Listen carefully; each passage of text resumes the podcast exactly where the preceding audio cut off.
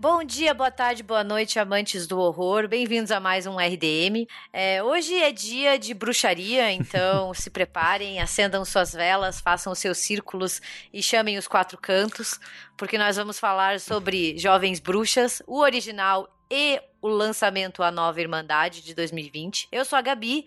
E eu estou aqui reunida com o restante do meu coven, Thiago Natário. Olá. Pensei muito em Avatar, a lenda de Aang, vendo os filmes, inclusive. Paralelos. Tá bom. ok.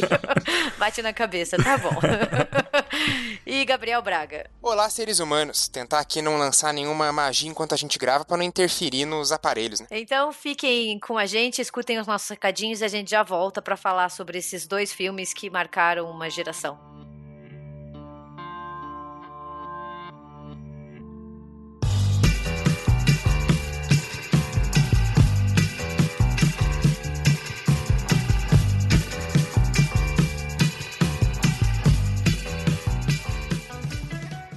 Bom, gente, vou ser bem breve hoje, porque afinal já é Natal, né? A gente tá lançando esse episódio na véspera, no dia 24, então quando a gente fala que o RDM nunca para, é fato. É, só queria lembrar que esse episódio, ele foi fruto de uma parceria com a Sony, então agradeço primeiramente pelo contato e também pela parceria com República do Medo, e que o Jovens Bruxas Nova Irmandade. Ele já está disponível desde ontem nas plataformas digitais para compra e aluguel. Então, é uma opção bem bacana para vocês assistirem o filme da forma que quiserem, na hora que quiserem, para assistir com a família em casa. Então, é uma, uma forma bem, bem bacana, bem flexível para você comprar ou alugar o filme e ver do seu próprio jeito e também contribuir com a arrecadação do projeto, que é algo bastante importante. E por último, rapidinho, só lembrar que semana passada a gente teve a live do Em Volta da Fogueira, que foi bem bacana, bem, bem legal. Lemos acho que cinco ou seis e-mails, então foi uma live bem, bem cheia e ela está disponível na íntegra no nosso canal do YouTube. Então vocês podem acessar lá no nosso canal, só buscar por República do Medo no YouTube e podem assistir o, o vídeo inteiro. Aí ah, também lembro que a gente tem episódio semana que vem, dia 31 de dezembro. Ah, vai ser o último RDM do ano e vai ser um episódio bem especial. A gente está com uma agenda bem legal aí pro final do ano e continuamos também em janeiro, porque afinal o RDM nunca para. Então era isso mesmo, fui bastante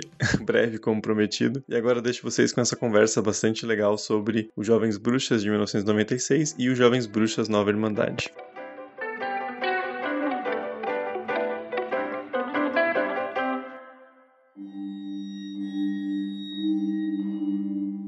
Bom, gente, esse episódio hoje, muito especial e também de um tema muito solicitado, né?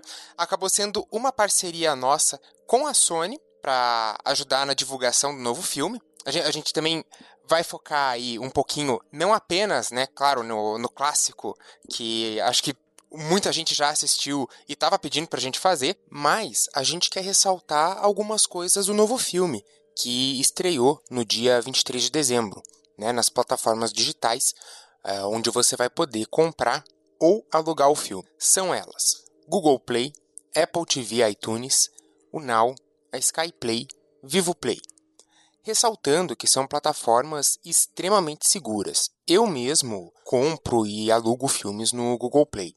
É completamente seguro e oficial, com qualidade de áudio e vídeo impecáveis. E também vale lembrar que não precisa ver no computador, né? Porque eu não sei vocês, mas eu detesto ver coisa no, no PC, assim. Acho, para mim é último recurso, assim. Sei lá, tô muito precisando ficar no quarto com o notebook, eu vejo. Mas eu gosto de ver na TV, então você pode pegar teu computador, ligar um cabo HDMI que você tá usando para outra coisa no, no notebook, é, ou de repente ver, se você prefere, dá pra ver no, no, computador, mas tem várias opções. Acho que a principal coisa positiva do fato de você alugar em casa é que dá para você ver do seu jeito, né? Você não precisa se deslocar, mas também não precisa ver com, com desconforto. Você vê o filme ali de forma legal, né? Com com L maiúsculo, porque daí você tá também uh, ajudando o retorno financeiro do, do que você tem interesse em assistir, mas também você pode ter essa, essa opção mais personalizada, assim, de ver quando você quiser. O Jovens Bruxas Nova Irmandade é um filme escrito e dirigido pela Zoe Lister Jones, que saiu esse ano, e especialmente aqui no Brasil, ele teve um lançamento antecipado nas plataformas digitais, como o Braga já disse. É realmente do cinema direto para sua casa, de uma maneira divertida, pela qual você assiste ao filme, tendo todo o conforto do seu lar. Dá pra fazer uma pipoquinha, inclusive. Bem, bem, faz todo um ritual, assim, como se fosse cinema. Você assiste como, quando e onde quiser. Então dá para alugar o filme e ver e rever quantas vezes quiser pelo período de 48 horas, ou seja, dois dias. É mais ou menos o estilo das videolocadoras, uma hora você precisa devolver, não dá para ficar para sempre, apesar que dê vontade. Mas também existe a opção de comprar o filme e ficar com ele sempre ali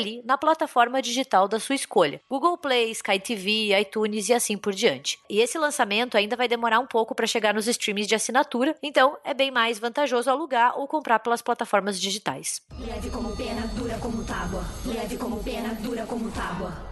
O Jovens Bruxas, a Nova Irmandade, ele é um reboot ou um remake, né? Ele fica no meio termo do clássico de 96. Então, assim, ele segue a mesma linha da história do seu antecessor, mas ele adiciona novos elementos, ele tem ali algumas semelhanças em uma história nova, introduzindo novas personagens também. Ele foi feito por uma produtora de grande peso, que é a Blumhouse, responsável por grandes filmes, talvez a produtora mais famosa da atualidade no que diz cinema de horror, né? Com cor Corra, Homem Invisível, Morte te dá parabéns e assim por diante. Inclusive, a gente tem um texto no site, né, intitulado A Blumhouse e a Nova Forma de Fazer Horror, da Maria José Barros, e ela comenta justamente sobre isso, assim, como a Blumhouse vem se destacando especialmente ali no, no do comecinho do século XXI para cá, por fazer essas, essas apostas, assim, de, de dar a chance de, de produzir, dirigir filmes para diretores que não têm muito nome, tanto na, na indústria como um todo, como na, no, no, cinema de horror, né? Se a gente pegar o, o caso mais famoso, o filme mais famoso e o nome que ficou mais conhecido é o do Jordan Peele, né? Que é um cara que tinha seu certo nome e reconhecimento, mas na, na área da comédia. Então, seria uma aposta arriscada você produzir um filme dele no, no gênero do horror, assim. Mas a Blumhouse faz isso com orçamentos reduzidos, né? Não é nada também é, blockbuster, mas consegue fazer essas, essas apostas muito acertadas, né? Eles têm filmes muito diversos entre si, claro, um foco maior no horror, mas que sempre conseguem ser bastante lucrativos, né? Porque as pessoas têm interesse em ver coisas diferentes, né? Então, eu acho que é um estúdio que, claro, é um estúdio, tá dentro do sistema de Hollywood, mas ele consegue de fato fazer algo diferente, né? Misturar essa pegada mais indie também com, com grana e tal. É uma, uma proposta bem, bem bacana. É, a Blumhouse acabou virando aquela marca que quando a gente vê no, no filme, você já abre um sorriso, assim, né? O filme tá começando, você vê que tem o Blumhouse, você já dá um sorriso de já sei o que vem por aí. Também porque eles dão aí um certo grau de, de liberdade para os seus diretores e escritores, por isso tem bastante coisa original, bastante coisa diferente. Eles não ficam só naquela fórmula de roteiro seguro né? Eles dão aí uma, uma arriscada, tentam fazer coisas diferentes. Acho que isso é muito positivo pro cinema do horror como um todo. É, eu acho que um dos principais pontos fortes da Blumhouse é como ela consegue ser eclética de um bom jeito. Então a gente tem filmes mais sérios, como Corra, O Homem Invisível, que trazem reflexões pesadas e importantes para nossa sociedade, mas ele também tem filmes divertidos, como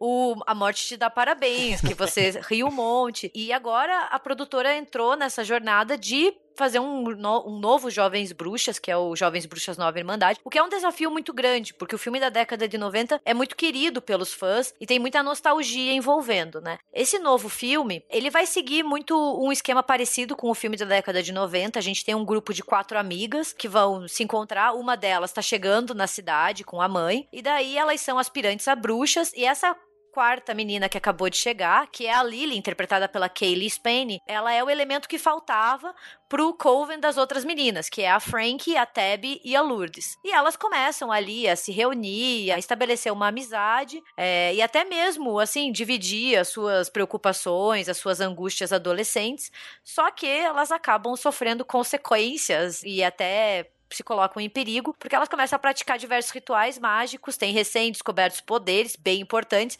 e isso acaba com que elas encontrem um obstáculo que vai ter que ser contornado e vencido durante o filme, o qual a gente não vai contar, porque queremos que vocês assistam também e contem depois pra gente o que vocês acharam. Então, e se contar o final acaba estragando um pouco da experiência do filme. Então, esse RDM é spoiler free, não tem spoiler nesse RDM. Até porque a gente tá falando numa quinta-feira e o filme estreou ontem, né? Então, assim. É, alguns de vocês talvez tenham até assistido, mas não é aquela coisa que a gente pode contar que pelo menos a maioria Sim. dos nossos ouvintes já assistiram. Então a gente vai tentar se manter ao máximo nesse comentário mais, mais gerais para não entregar muita coisa sobre o enredo. É uma bruxa?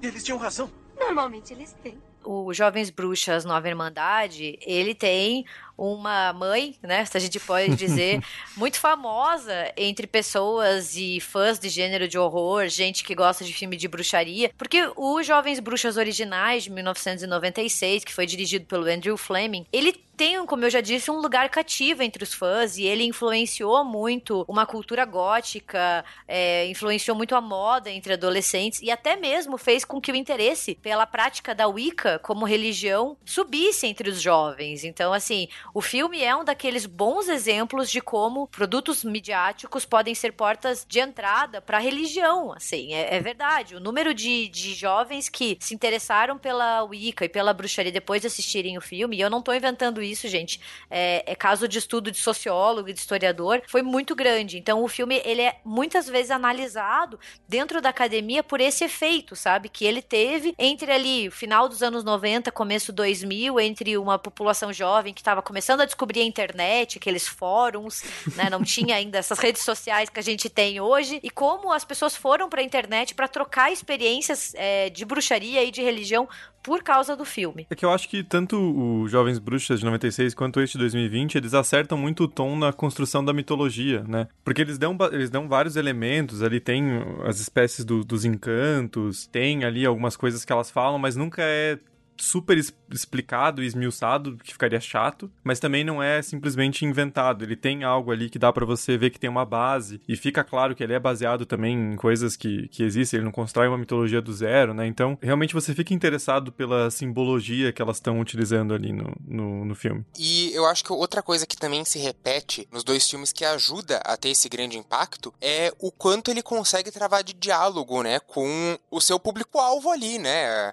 Adolescentes e jovens, acho que ele fala muito sobre o contexto, principalmente essa questão de escola, né, que aparece tão bem, né, tanto no primeiro quanto na nova versão agora, de alguém chegando, conhecendo uma escola nova, cidade nova, colegas novos, uhum. né, e daí também se descobre como diferente. Então eu, eu acho que o filme acerta muito, como o Thiago falou, é uma questão de tom, né? Eu acho que ele acerta muito nesse, nesse tom, assim, também. Que é, é aquele filme que você consegue se conectar, pelo menos com lembranças, né? A gente já não tá mais na escola, mas a gente consegue lembrar de algumas coisas que aconteciam quando a gente tava na escola. Falando da questão da mitologia do primeiro filme, o qual eu acho que o segundo conseguiu manter muito bem, é, o primeiro filme ele contou inclusive com a assessoria de uma sacerdotisa Wicca. Por isso que ele acerta tanto nesses pontos. Ele é muito respeitoso ao retratar essa religião, né? Uma das poucas questões do filme que foram realmente inventadas foi quando elas vão procurar os poderes dessa divindade que é o Manon, né? E ele realmente não existe, nem na religião Wicca, nem em qualquer outra. Então foi uma liberdade criativa que o filme tomou para si mesmo e uma das poucas onde ele se desvia dessa curadoria dessa alta sacerdotisa. E nesse sentido, eu não sabia dessa informação que você falou, da, da questão de ter uma, uma consultoria, e realmente, agora que eu sei, dá para olhar para trás e ver isso, porque eu acho que o, o, principal ponto positivo é que ele não lida de forma esotérica com aquela, aquela magia, aquele conhecimento, não é aquela coisa assim, uau, que coisa diferente, né? Que coisa né, exótica. Não, para elas é super natural e a gente não tem essa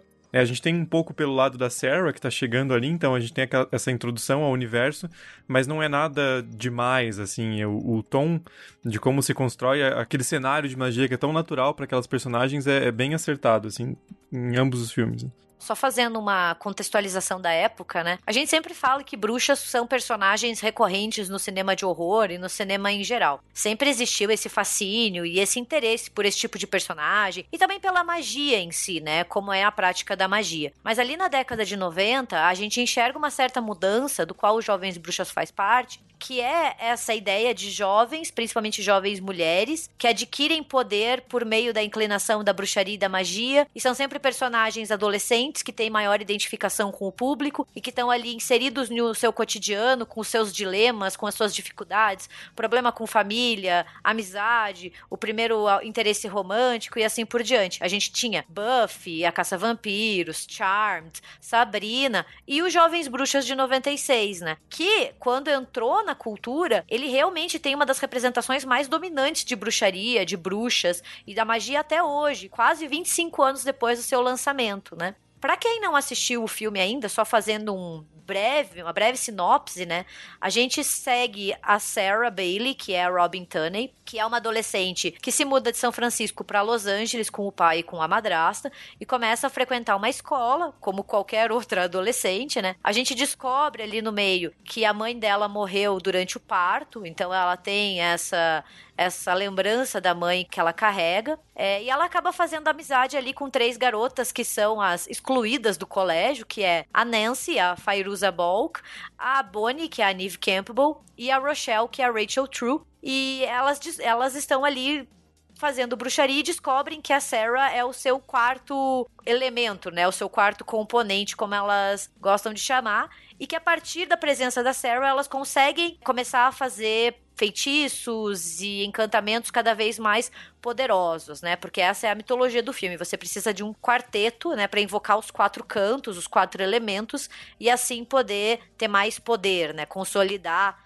esse esse coven. O que acontece é que quanto mais elas vão se aprofundando nessa magia, elas vão resolvendo problemas muito adolescentes, né? A Sarah resolve que quer fazer com que o Chris, que é o Skit Ulrich, se apaixone por ela. A Bonnie, que é a Neve Campbell, ela tem cicatrizes de queimadura, então ela quer acabar com isso, uma questão estética. A Rochelle tem a história mais pesada, ao meu ver. Ela sofre de racismo por parte de uma colega, e dela se vinga dessa colega, fazendo com que o cabelo da, da criatura caia. E a Nancy, que quer melhorar de vida, né? Ela mora com a mãe ali numa casa bem humilde e a partir desses poderes ela quer ser poderosa e também melhorar de vida. Acontece que as coisas saem do controle e elas acabam se perdendo, assim, é muito poder envolvido e elas se voltam umas contra as outras, né? Principalmente a Nancy, a Bonnie e a Rochelle se viram contra a Sarah, que é uma bruxa natural, né? A gente descobre isso ao longo do, do filme, porque a mãe da Sarah também era uma bruxa, então ela teria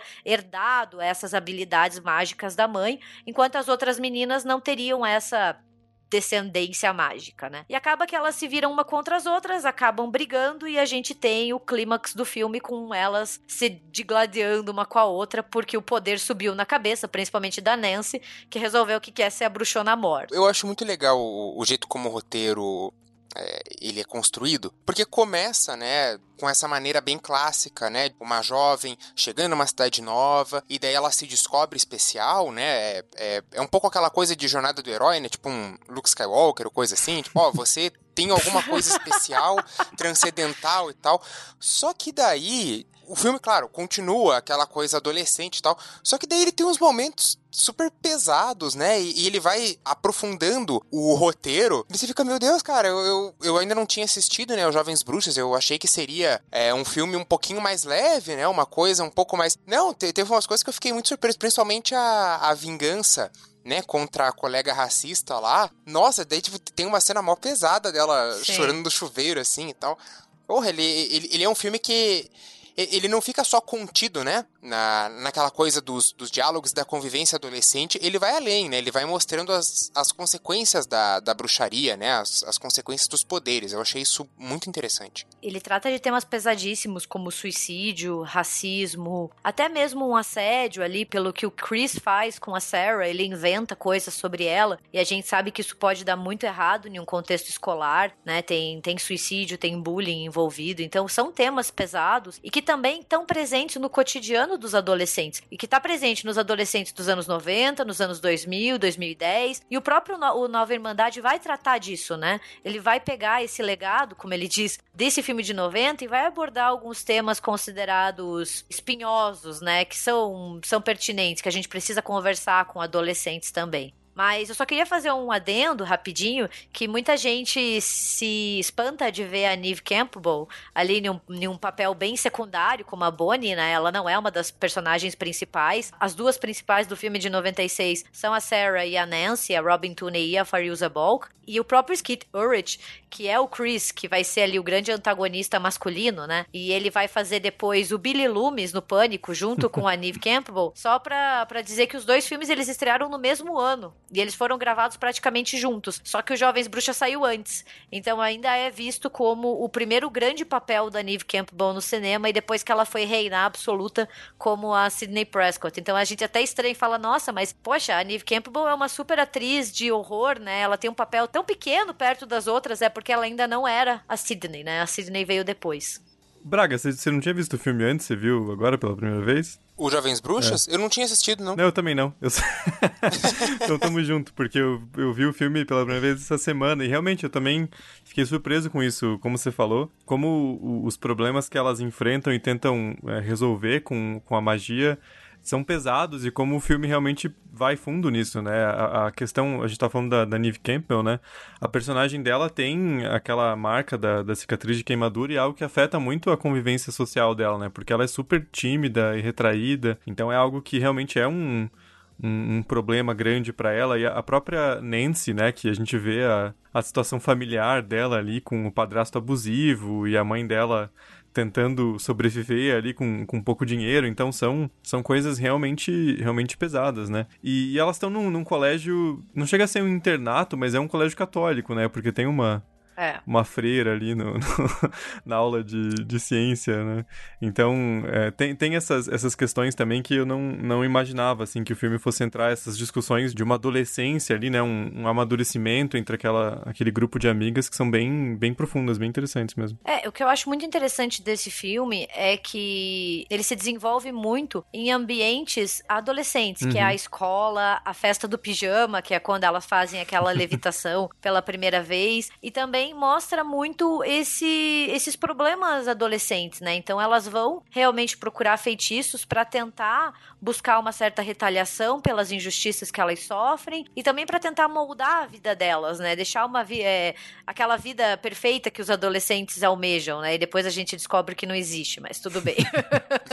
Porque elas são as indesejadas da escola, né? Elas são aquelas excluídas, vistas como diferentes, né? Seja pelo jeito que elas se vestem, ou seja pelo extrato social em que elas estão, como é o caso da Nancy, que dá para ver que ela vem de uma família mais humilde ali com a mãe e com o padrasto, e parece ser uma escola particular e cara, uhum. então a gente tem muito essa dicotomia e o filme trabalha com isso, né? E ele também traz um ensinamento muito forte, que é cuidado com o que você faz porque pode voltar para você, né? A Lírio, que é a dona da loja Wicca, ela sempre fala, né? Olha, é, sempre volta três vezes o feitiço. Então fica muito essa ideia, ó, cuidado com o que você faz com os outros, porque vai ter uma consequência e pode voltar para você, sabe? e elas descobrem isso da pior maneira possível, porque elas ficam intoxicadas por poder, principalmente a Nancy, que cá entre nós, apesar dela ser a anti-heroína ou a antagonista, ela é a personagem mais marcante do filme e até hoje é a mais lembrada. Quando você pensa em jovens bruxas, a galera pensa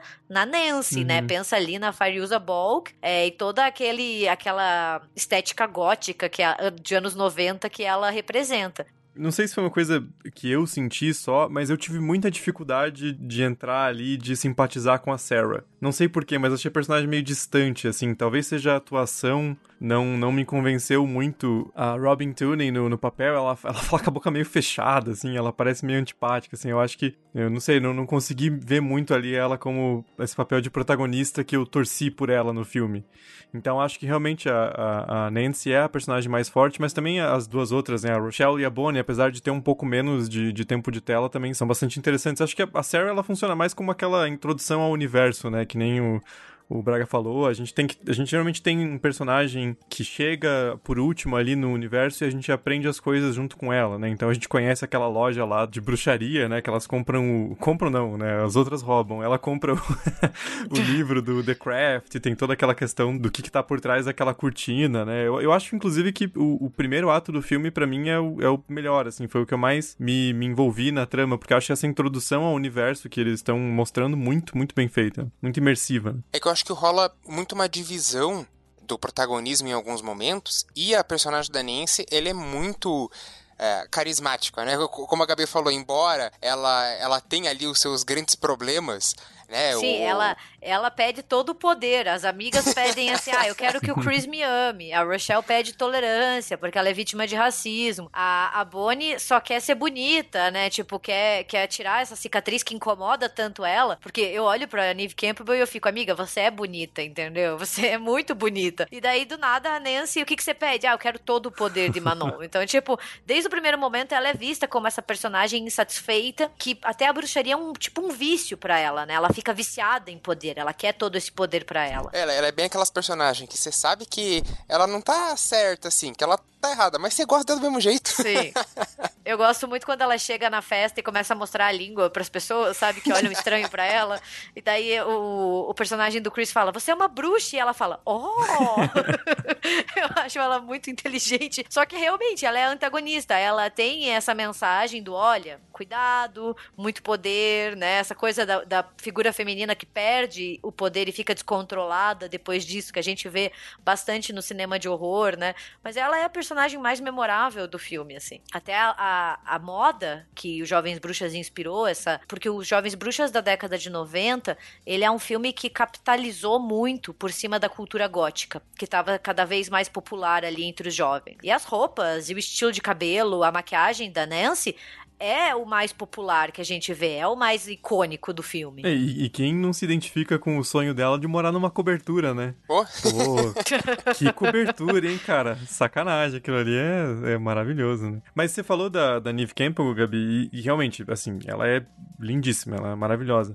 Mas a atuação dela vende muito bem, né? Porque no começo do filme, ela, ela constrói um contraste muito bom entre o começo do filme, que ela tá sempre meio acanhada, até um pouco curvada, com roupas bastante longas, né? Você vê que ela tem essa, essa tentativa de se esconder, e eu acho que, na verdade, ela é a que mais vende essa angústia adolescente, né? Porque Sim. é muito comum, quando você é adolescente, você ter, assim, aquela uma coisa que você não gosta em relação a você mesmo, e que você acha que se aquilo mudar, você vai ser perfeito, né? E ela vende muito essa, essa ideia ali no, na questão das queimaduras, né? Gente, quando eu era adolescente, eu odiava o meu cotovelo. e eu não saía de casa mostrando o cotovelo. Vocês entendem? É, é, é eu entendo a personagem da Bonnie, porque eu era assim. Porque você vê o trauma dela ali, você entende, né? É, hum. Provavelmente alguém já fez, já tirou sarro dela pela cicatriz. E isso eu acho um ponto muito interessante do filme. Ele não fica explicando minuciosamente o que aconteceu. Ele não precisa jogar na tua cara o que aconteceu com a Bonnie. A gente só sabe que ela tem essas cicatrizes, provavelmente em decorrência de um incêndio ali, de um fogo, e que ela sofre muito com isso, que ela já deve ter sofrido bullying. É, é isso, não precisa ficar esmiuçando, né? Mas eu tinha esse problema. Eu só usava camiseta que cobrisse meu cotovelo, porque eu odiava o meu cotovelo. Entende? Tipo, e para mim era uma coisa muito séria, muito grande. Então você você consegue se identificar com ela. Na verdade, eu acho que a gente consegue se identificar com todas, né? Porque o filme, ele é muito inteligente e o Nova Irmandade vai fazer isso muito bem também 25 anos depois, que é mostrar problemas inerentes a adolescentes, né? Sim. né? A adolescentes mulheres, né? Preconceitos, é, desilusões, você se sentir desajustada, sozinha. Os dois filmes, eles trabalham com esses temas muito bem. E como vocês falaram, o público desses dois filmes são adolescentes. Então, como eles direcionam para o seu público, eles acertam muito bem. E o de 96, nessa questão do, das personagens, ele acerta muito em não ser expositivo. E, por exemplo, a questão da, da Bonnie, ele não precisa ficar falando, porque a gente descobre é, a questão da, da queimadura e como ela se sente em relação a isso, quando o Chris, que é o babacão da escola, que né, sempre Sim. tem um, assim, o, o líder do, dos babacões, né? O, o macho alfa ali da galera dos babacas, que fala, ele chega pra Sarah e fala, ó, a Bonnie tem isso, ela tem queimadura na, nas costas, então, ou seja, todo mundo sabe, porque provavelmente ele espalhou para todo mundo. Aí ele fala uma coisa da Rochelle e fala, ah, Nancy também é louca.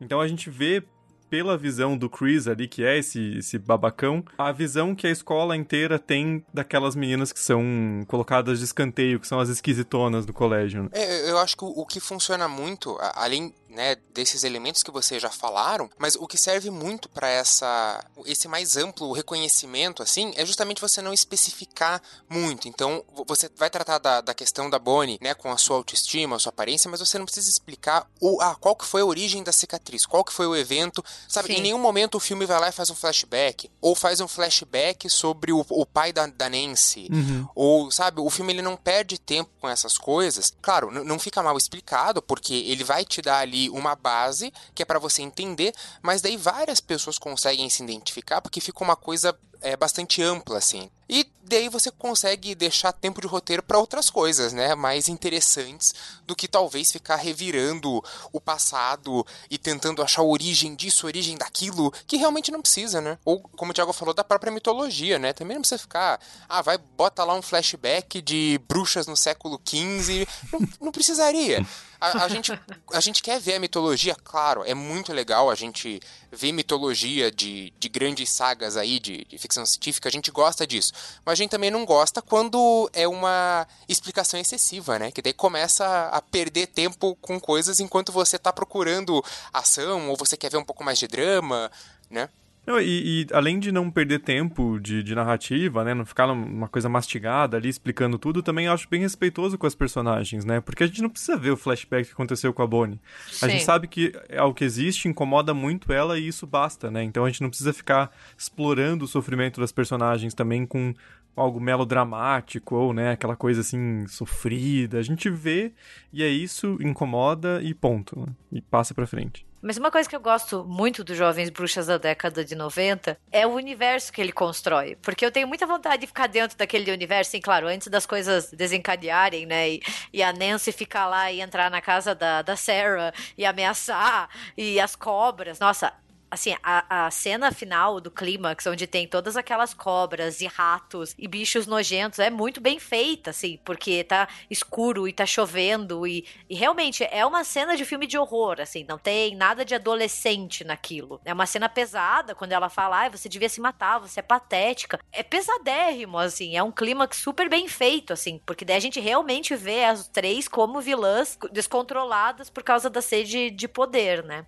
Mas tirando essa parte, é um filme que eu gostaria muito de fazer parte, assim, porque eu adoro tema de bruxaria e bruxas, então eu fico assim, meu Deus, deve ser muito legal viver nisso, assim. E o filme é muito respeitoso nas suas representações, assim, tanto com as suas personagens, as suas motivações, quanto com a religião Wicca, entendeu? Em nenhum momento a gente tem esse contraponto entre religião boa e religião má. E isso é muito importante de fazer para não cair em um conto moralizante. E o filme, ele realmente foi responsável ali na década de 90 pra, por colocar a bruxaria e a magia no epicentro da cultura de entretenimento. Realmente, como a gente já disse, influenciou ou refletiu muito bem a entrada de muitas jovens mulheres, principalmente, mas homens também, na religião Wicca e por um interesse maior no paganismo ali no final de 90 e início de 2000. O filme ele foi super bem de bilheteria, assim, ele arrecadou 55 milhões de dólares para um orçamento de 15 milhões, então realmente assim, ele teve uma, uma bilheteria bem bem amigável e tem um slogan que eu adoro, assim, de um crítico de cinema, e esse slogan saiu quando o filme foi lançado em VHS, então faz algum tempo, que o crítico falava que o filme era Carrie encontra as patricinhas de Beverly Hills. e eu acho sensacional, porque para mim resume muito bem o filme. Sim. Carrie encontra as patricinhas de Beverly Hills.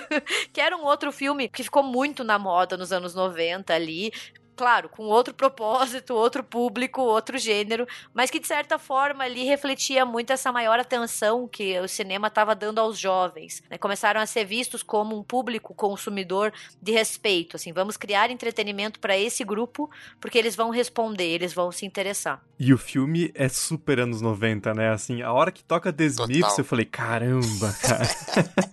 que filme anos 90. Todas, e não só as músicas, né? Mas que a gente falou, o, você vê que o estilo estilo do figurino, ele conversa muito com a juventude da época, de fato, né? Tem uma coisa ali que, que se conecta, você vê aquele arzão, assim, de, de anos 90, né? A, a sei lá, o, o, moletom amarrado na cintura, né? Sim. Tem vários marcos, assim, que você lembra da, da época que são bem interessantes. O filme é essa, essa mini cápsula do tempo, assim, dos anos 90. Sim.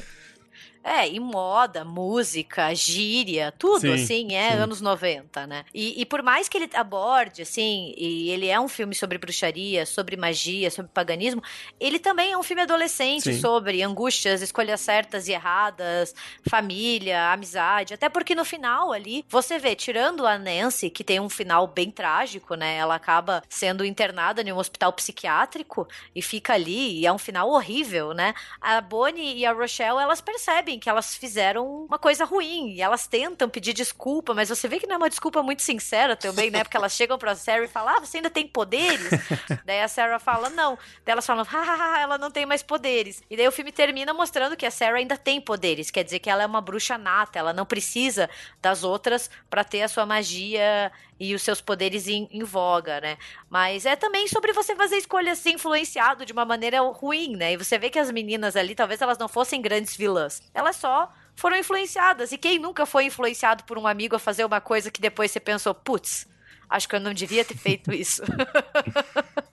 Eu vou deixar no post do nosso site uma referência de um trabalho de uma socióloga, que é a Lynn Clark, e ela tem um livro do começo dos anos 2000 que chama From Angels to Aliens, né? De anjos até aliens. E é um trabalho sociológico que ela faz sobre esses produtos midiáticos do final dos anos 90 e começo dos anos 2000 e como eles trabalham com essas manifestações de religião. Então ela analisa vários produtos e o mais legal é que ela faz estudos de caso mesmo com jovens que consumiam esses é, esses filmes, essas séries, esses livros nos Estados Unidos, junto com uma crescente cultura da internet. É um livro um pouco datado hoje em dia, porque né, a internet já virou uma, uma coisa normal e essencial nas nossas vidas, mas ela faz esse, esse estudo de caso de uma maneira bem legal, mostrando como os jovens recebiam essas representações. Então, para quem tiver interesse, eu vou deixar o, a referência ali. O que, que é isso tudo? Isso é uma cerimônia para celebrar você. Por que me celebrar? Porque você é a nossa quarta. Agora em 2020, nós temos o lançamento do The Craft Legacy, que eu acho que o título em português ficou muito mais legal, que é Jovens Bruxas, a Nova Irmandade. Eu acho que é mais um daqueles casos. Aliás, Jovens Bruxas é um excelente título. Isso é verdade. Então eles mantiveram essa tradição aí de, de deixar um título bom. E eu, eu gostei, eu, eu acho que Nova Irmandade faz mais sentido que Legacy, na minha humilde opinião. Eu gostei muito da tradução que deram.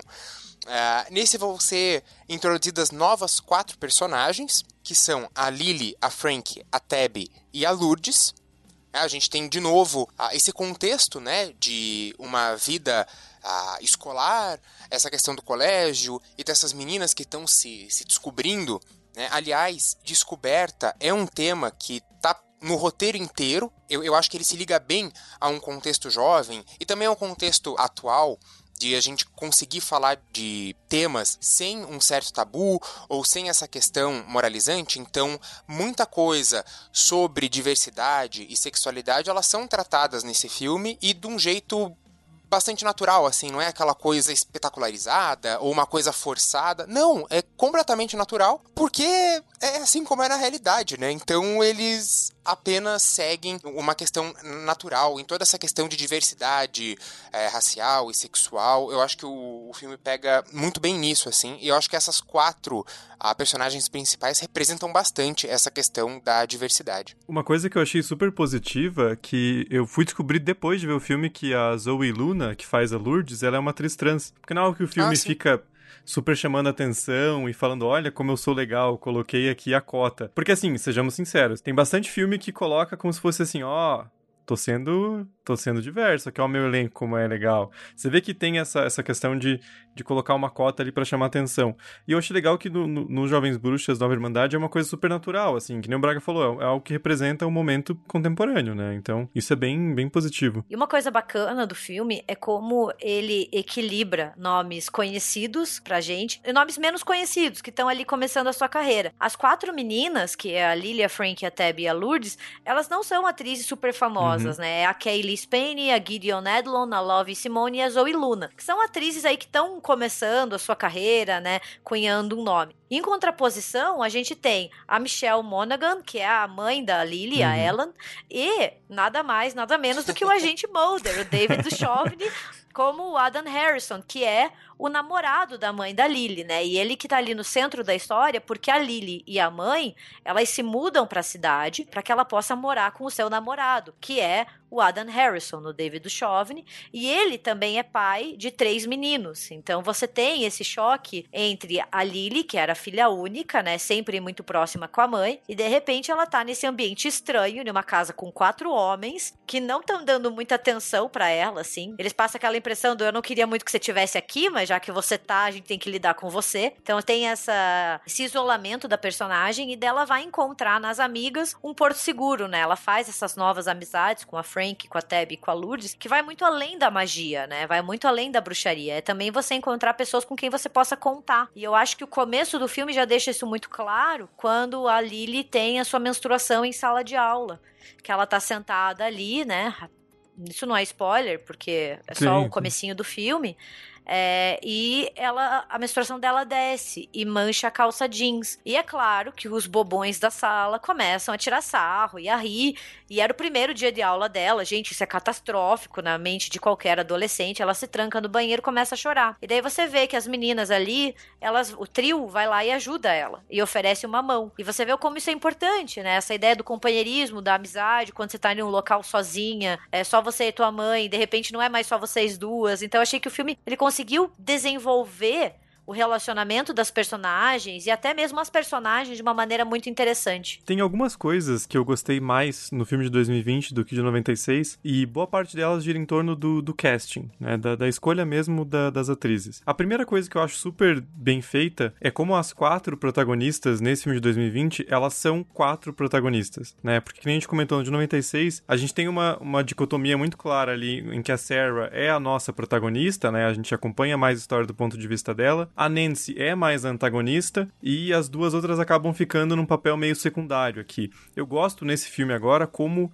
se constrói a amizade de delas de uma forma que as quatro estão em sintonia, né? Mais assim, eu sinto mais que é, as quatro têm uma personalidade bem definida, né? Elas têm mais tempo de tela, elas dividem muito o protagonismo, né? Eu acho isso muito positivo. E outra coisa que eu achei assim sensacional é você colocar atrizes adolescentes interpretando adolescentes, Sim. né? Porque é uma coisa que o filme de 96 acaba pecando, e não pelo filme em si, pela época, né? Porque era muito comum você colocar jovens adultos, né? Então pessoas com 22, 23, 24 anos interpretando jovens de 16 anos. Claro, muitas vezes funciona, você passa, e claro que você ah, vai na, na suspensão de descrença, né? Mas uma coisa que se tem feito muito hoje em dia que funciona demais é colocar de fato atores muito jovens, né? Acho que um, um bom exemplo pra gente comparar é pegar as versões do Homem-Aranha que existiram no cinema, né? Então a gente tem o Homem-Aranha do, do Tobey Maguire, que era um cara que já tinha seus quase 30 anos, e o Andrew Garfield, mesmo que tenha sido depois, lá por 2012, 13, também era um cara que já tinha seus 30 e poucos anos. E o Homem-Aranha atual é o, o Tom Holland, que quando começou com Homem-Aranha tinha 19 anos, né? Então esse esforço de colocar atores e atrizes mais novos nesses papéis faz muita diferença, né? Porque você crê mais naquelas questões adolescentes que elas têm. Eu acho que a sintonia das quatro meninas no filme são, é, é muito boa, elas têm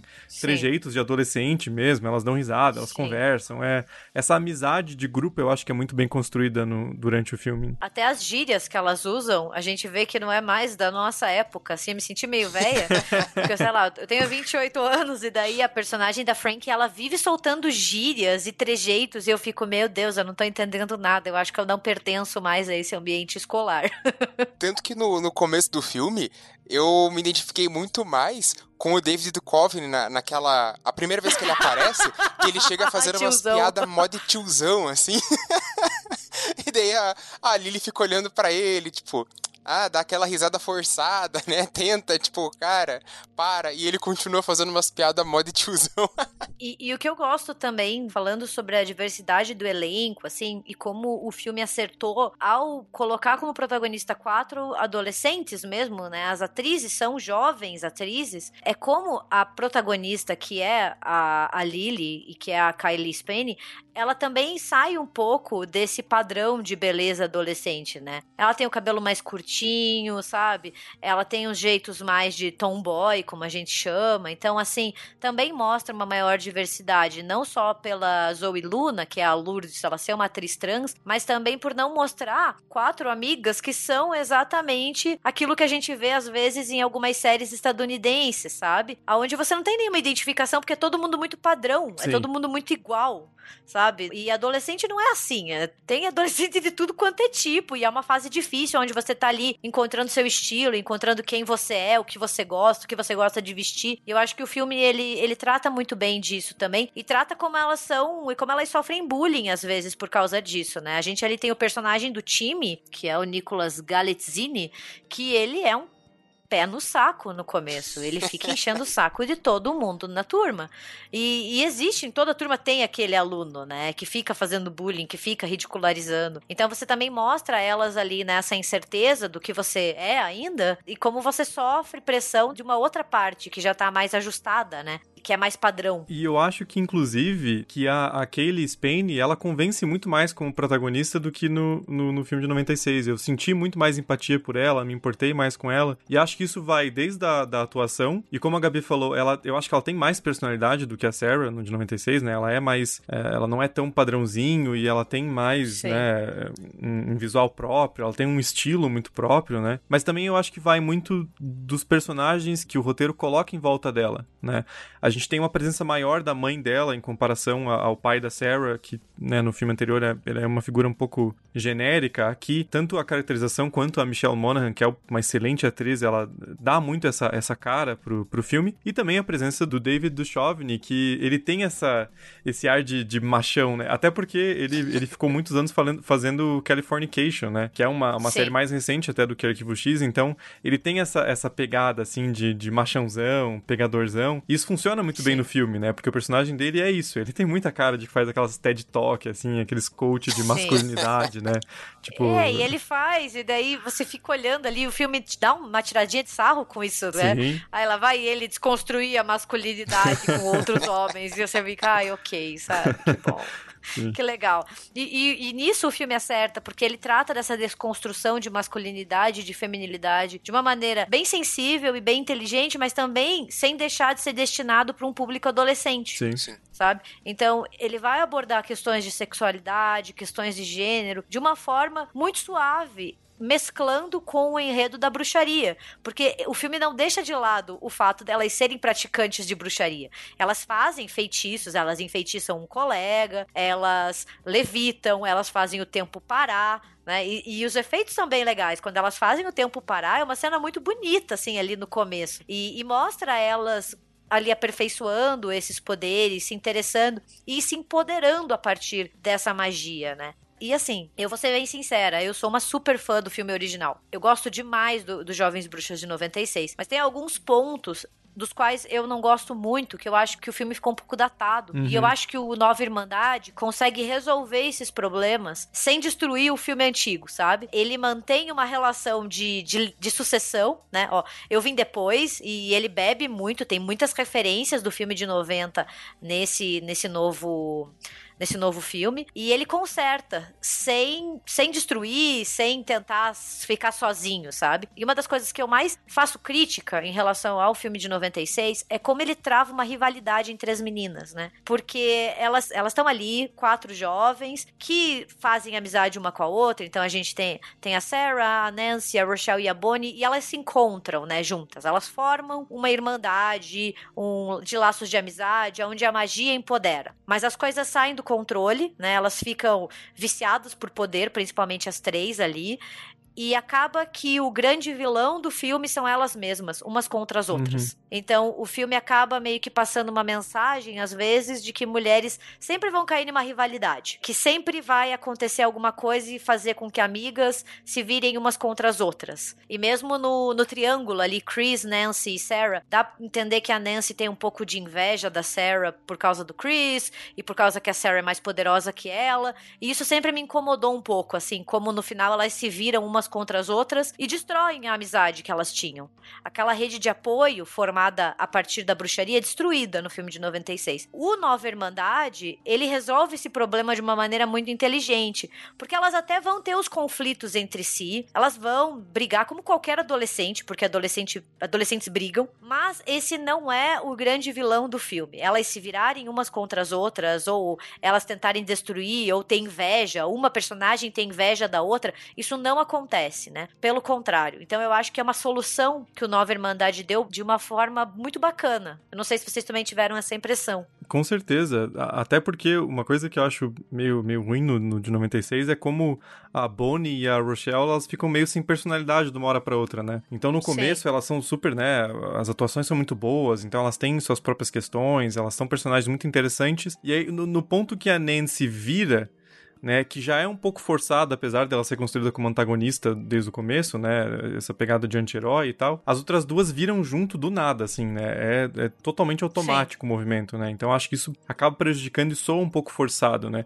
Aqui não, que nem eu falei, eu acho que a sintonia do grupo ela é melhor construída, né, então quando você tem os conflitos, é, é um grupo de amigos entrando numa discordância e, e, e entrando em conflito, mas não é nada assim de, nossa, agora elas se odeiam e são inimigas mortais, né.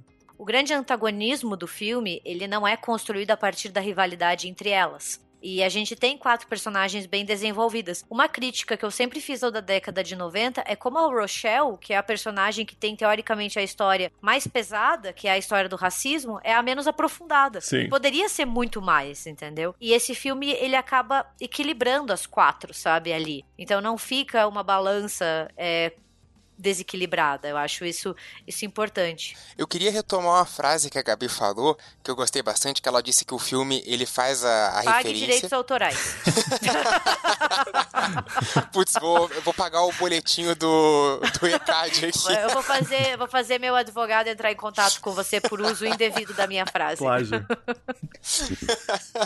Mas a, a Gabi falou, né, que o filme novo ele faz referência ao clássico sem destruí-lo, e digo mais, e sem ficar aquele filme chato ou que só fica fazendo referência toda Sim. hora. Não, eu acho que ele consegue fazer referência a várias estruturas narrativas ou tropos narrativos, né? Então a gente tem a centralidade da amizade das quatro, mas como a Gabi falou, ele faz umas mudanças, ele não tenta repetir aquilo que foi em, em 96, né? Ele sabe que não, né, não, não adianta, é outra época, né? Pô, se passaram 25 anos aí, então a gente tem um distanciamento temporal e o filme tá consciente disso. Então você vai ter essa questão das amizades, né? O jeito como as personagens vão é, desenvolver as suas histórias individuais e também eu acho que são personagens um pouco mais sólidas, talvez palpáveis, mais verossímeis. Né? Uhum. Né? Elas são menos tipos ideais de, de adolescentes e mais adolescentes do dia a dia, sabe? Acho que muito disso que a Gabi falou é, é, é um pouco mais fora do padrão, né?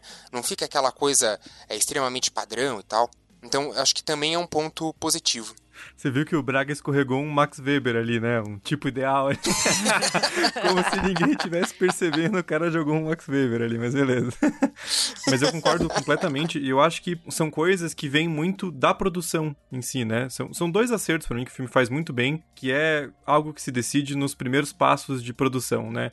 O primeiro é não fazer um remake de 96, então não Sim. são as mesmas personagens, esquece isso. Sim. O filme existe, a gente não tá querendo apagar. Até porque você fazer um remake de um filme que é tão amado na década de 90, com o qual muitas pessoas cresceram, sabe? É muito complicado. Sim. Então eu, eu, também concordo. Eu acho que não fazer um remake foi uma, um acerto da produção. O segundo grande acerto é a questão da, da direção e roteirização, né? Porque no filme de, de 96, é, a gente tem dois homens, né? Um, um, roteirista, que é o Peter Filardi, e o diretor, que é o, o Andrew Fleming. E aqui a gente tem a Zoe Lister-Jones como roteirista e como diretora do filme. E isso faz diferença, né? Um personagem que eu acho que é muito marcante nesse sentido é o do Bully, né? Que no, no filme anterior é o, o Chris né? Que é uma representação Sim. bem anos 90, claro, datada. Sim. Mas é aquele cara, assim, bem, né, babacão. E, mas aí a Sarah quer que ele ame ela e fica uma coisa meio estranha. E nesse, o time é sensacional, assim. O personagem é genial, porque ele vira, ele vira o woke, né? Que é o, o a gíria em inglês para despertado, assim, tudo. Ele é super consciente, ele é super sensível, até demais, assim. Chega um ponto que fica meio insuportável até. Mas é muito mais complexo, né? Eu realmente achei muito mais interessante você fazer essa, essa mudança, assim, né? De ninguém quer que ele ame é, as meninas, elas querem que ele seja mais menos babaca, né, no fim das contas, assim. Exato. Então, realmente faz muito mais sentido. Eu, eu achei que foi muito positiva essa, essa mudança na trajetória do bullying, né? Porque claramente o time faz uma referência a, ao Chris ali, né? A, a, trajetória do Chris. E nossa, é, é outra coisa, né? Não, não tem tantas questões ah, problemáticas assim. Eu acho que também, de novo, tá ligado no contexto atual. O personagem é muito divertido. Eu dei várias risadas com ele, assim. E ele também tem uma carga dramática é, muito grande, né? Sim. Tem aí uma, uma certa cena em que essa cena ela é bem focada no drama dele. E é uma cena Sim. bastante forte. Então acho que eles conseguem acertar muito bem na, na história dele. É, eu só quero fazer um comentário bem nada a ver, né? Que a gente tava falando do Chris, do filme da década de 90, que é o Skeet Ulrich, daí ele foi também fazer Pânico como o Billy Loomis, né? E para mim é muito estranho, porque os dois filmes foram filmados juntos e lançados com meses de diferença. E eu acho o Chris muito feio e eu tenho um crush muito grande no Billy Loomis. e eles são a mesma pessoa, com alguns meses de diferença. E eu fico babando no Billy Loomis no Pânico, porque ele tá muito bonito. E daí eu olho pro Chris e eu falo, nossa, cara de adolescente azedo, né? Só queria compartilhar com eles, quero saber com os nossos e com as nossas ouvintes se eles também acham essa diferença tão grande assim. E daí também tem a minha outra crítica ao filme dos anos 90, que embalando nessa discussão que a gente está tendo, eu acho que o Nova Irmandade não cai nesse, nessa armadilha, que é no, no Jovens Bruxas Originais, a gente vai ter uma divisão entre a garota boa e a garota má, que a garota boa é a Sarah e a garota má, teoricamente, é a Nancy, né? A Sarah, ela é uma bruxa natural, ela é bem dentro do padrão de beleza da época, né? Tradicionalmente falando. E ela vem de uma família de classe mais alta. E também ela vai desempenhar esse papel de protagonista, né? De ter que parar é, todos esses problemas gerados pela magia. E de um outro lado, a gente tem a Nancy, que tá ali. Ela não tá dentro de um padrão, assim, de, de escola, high school, Estados Unidos, né? Porque ela segue uma cultura mais alternativa, que é a cultura gótica. Ela vai ficar completamente descontrolada por causa de poder. E ela também vem de uma família de classe mais baixa, né? Elas até chamam ela uma hora de white trash, que é muito aquele estadunidense branco e mais pobre, né? Que tem um certo rancor do resto da, do mundo. E daí a gente tem muito essa dicotomia, e o filme cai nessa armadilha de colocar a Sarah, a garota de classe mais alta, sendo a boazinha, e a Nancy, que é a garota de classe mais baixa, sendo a malvada. E o filme de 2020, o Nova Irmandade, ele não cai nesse erro porque ele nem vai lá, entendeu? ele, nem, ele nem segue esse caminho. Então isso é muito inteligente, porque é uma coisa que, voltando hoje pro filme de 96, me incomoda em certo ponto, sabe? Por que, que a Nancy, que é a garota que quer melhorar de vida, cai justamente como a vilã do filme, sabe? Não sei se vocês também percebem isso. Sim, e, e até uma questão de termos, né? O, o, próprio termo do white trash foi muito revisitado, né? Porque ele era super comum nos anos 80, 90, mas ele é um termo em si racista, né? Porque você tá dizendo, ah... Mas até hoje ele é bem usado, né? É, sim, num assim. contexto mais... Sim, mas ele é um termo que, que, que ele tem uma implicação racista, né? Porque, ó, é branco, mas é pobre, né? Igual, igual, igual o próprio Joe Biden, é. né? Presidente eleito agora dos Estados Unidos, que falou que precisava se dar condições boas tanto para as crianças pobres quanto para as crianças brancas.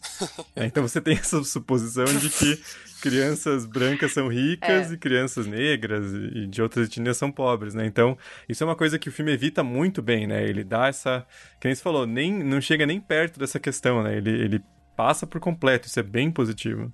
E especificamente sobre o Nova Irmandade, é, assim como o filme da década de 90, ele faz com que você tenha vontade de viver nesse universo, né? Sim. Elas fazendo ali os feitiços é, e descobrindo os seus poderes são cenas bem bacanas e que fazem com que você fique, poxa, legal, eu queria participar disso, sabe?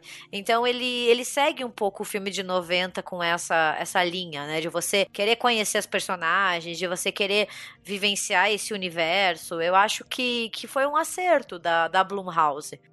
para variar, né? Porque quando que a Blumhouse erra ultimamente? Pouquíssimas vezes. E a própria questão da, da computação gráfica, né?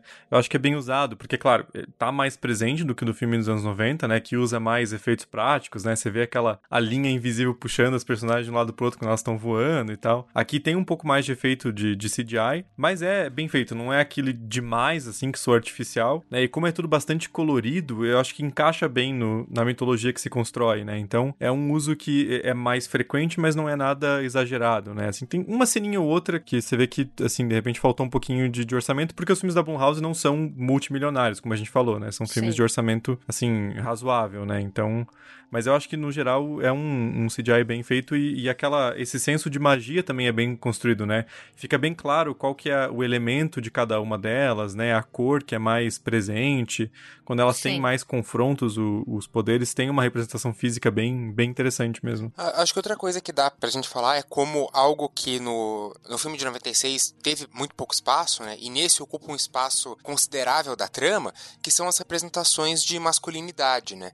Então acho que, claro, central ali no personagem que a gente falou, o time, porque ele tem aí um, um desenvolvimento narrativo um pouco mais interessante, né? Porque ele tem ali uma é, uma mudança, ele está passando por algumas situações que são mais interessantes é, narrativamente falando, mas a gente tem vários outros personagens homens ali, não apenas o Adam, o David Duchovny, mas os filhos dele também, né? A gente tem al algumas referências a coisas dos filhos ou esse grupo né, masculino que eles passam. Então eu também acho que tá bem interessante esse lado masculino que o, que o filme aborda, essa, essa representação, que não é aquela coisa, um ideal de virilidade ou algo. Né, um, um, masculino que represente força, enquanto um feminino represente passividade ou coisas assim, né? O, o, filme, nossa, passa muito longe disso. É uma coisa extremamente positiva. Eu, eu gostei de ver isso em tela. Eu acho que, da mesma forma que o Jovens Bruxas original consegue se desenvolver a partir de uma cultura ali da década de 90, direcionado para jovens daquela época, o Nova Irmandade também consegue mirar a partir dessa juventude de 2020. E ele faz muito bem, falando da importância da amizade, o despertar de uma sexualidade, de você descobrir quem você é, do que você gosta, sabe? Até a questão da mudança, da família, sabe? E, e os dois filmes fazem isso, né? E eu acho que essa é a grande potencialidade dos dois títulos títulos inseridos em contextos diferentes e fica até difícil comparar. Porque são 25 anos que separam e em 25 anos muitas coisas aconteceram. A gente mudou bastante. Temas que antes eram aceitáveis, hoje em dia já não são mais tanto. E o Nova Irmandade sabe se posicionar em relação a isso, lidando com problemas adolescentes, mas problemas adolescentes atuais. E eu acho que isso é, é nota, nota 10 dos dois filmes, assim. Não tem como reclamar disso. É, e eu volto àquele ponto anterior da decisão de produção de não ser um remake, né? O, o filme de 2020 puxa isso. Ele não tá se comparando ao de 96. Ele tá simplesmente dando uma, uma, uma nova história naquele universo, né? Até porque, né, sem contar spoiler pra galera assistir, ele tá inserido no mesmo universo dos eventos da década de 90. E ele faz várias referências até mesmo imagéticas com as cobras, por exemplo. Então, assim, só para eu não quero não quero contar o final nem nada, porque eu acho que a galera tem que assistir o filme. Afinal, não tá tão difícil agora, né, de assistir, é só alugar ou comprar. Mas ele faz assim, tanto ele se insere dentro de um universo onde os eventos ali do de 96 aconteceram, e ele traça uma história nova, né, sem ficar se comparando ou tentar refazer, e ao mesmo tempo ele dá aquele gostinho para os fãs do original, fazendo várias referências, né? Tem algumas cenas que são parecidas, né, que são claras homenagens, tem ali umas imagens, como eu disse, das cobras, que quando você assiste o original e depois assiste o de 2020, você fica, ah, então tá, tem uma ligação, tem uma referência, sabe? Aquela, é aquele presente pro fã, assim, eu acho que é uma ótima pedida fazer uma dobradinha. Assistiu de 96 e daí assistiu Nova Irmandade porque é uma experiência completa e você pega essas referências, essas homenagens, então fica ainda mais legal. Com certeza. Perfeita dica. Meninas, cuidado com os malucos. Nós somos os malucos, senhor. Bom, gente, então o RDM deixa aqui o convite para que vocês assistam o filme nas plataformas digitais. Vocês podem entrar tanto ali no Google Play quanto no na Apple TV, iTunes, no Now, no Sky Play, no Vivo Play. Isso aí agora você pode entrar com o controle da televisão, com o seu celular, no seu computador, no seu tablet. Você procura o filme, vai ter lá o valor do preço para alugar e para comprar. Se você aluga, você pode assistir quantas vezes você quiser em 48 horas. Se comprar, você tem sempre com você e pode assistir 500 vezes que nem eu já fiz, entendeu? Então, gente, entrem nas plataformas, procurem para comprar, que tá valendo a pena, sim. É super seguro, é, não precisa ter medo de passar o cartão de crédito ou de dar dados, porque é tudo feito com maior profissionalismo, então não, não precisa ter essa ressalva, assim. É. Eu aqui em casa, a gente aluga um monte. Eu, por exemplo, vi com a Celina na frente da TV deitada com a pancinha mostra e me encarando. Foi uma experiência incrível, assim. Eu tava dividindo minha atenção e ela olhando para mim fixamente, assim, pai, que filme é esse? então veja, é uma vantagem de você estar tá em casa com seus animaizinhos também. E é justamente do cinema para sua casa, porque foi um lançamento antecipado nas plataformas digitais. Então é uma novidade fresquinha mesmo. E ao comprar ou alugar o filme, você tem essa exclusividade de poder assistir como, quando, onde e com quem você quiser. Quer assistir com o cachorro, com o gato, o irmão, com o namorado, com a namorada? Quer assistir sozinho às 5 da manhã? Pode também, sabe? É como você quiser, assim. É, é muito bacana, é, uma, é um conforto que, que super vale a pena. Então fica aqui, né, o nosso programa sobre Jovens Bruxas Nova Irmandade. A nossa recomendação como podcast é assista os dois, Sim. que é uma experiência ainda mais completa. Vai lá, assiste o de 96 e depois vai numa plataforma digital, aluga ou compra o Jovens Bruxas Nova Irmandade, porque se você fazer uma dobradinha assim, fazer uma pipoca e assistir os dois, é uma experiência super bacana de pegar as referências, né, fazer as suas críticas, decidir qual personagem você gosta mais e assim por diante. É, e contem pra gente também qual a relação de vocês com o filme, se vocês tinham assistido já o de 96, se vocês tinham essa relação mais pessoal que nem a Gabi, ou você, que nem eu e o Braga, assistiu agora junto com, com o de 2020, né? E fez essa, essa dobradinha fresca na, na cabeça, né? Compartilhem com a gente também como que vocês é, receberam esse, esse novo filme, qual a opinião de vocês sobre o original. Nossas redes sociais são, como sempre, o, o Twitter no arroba RDMcast, no Instagram República do Medo e no Facebook também República do Medo. Isso aí, gente. Até semana que vem. E não deixem de conferir Jovens Bruxas, a Nova Irmandade. Até a próxima quinta. E se forem fazer feitiços, não esqueçam de apagar as velas depois para evitar incêndio.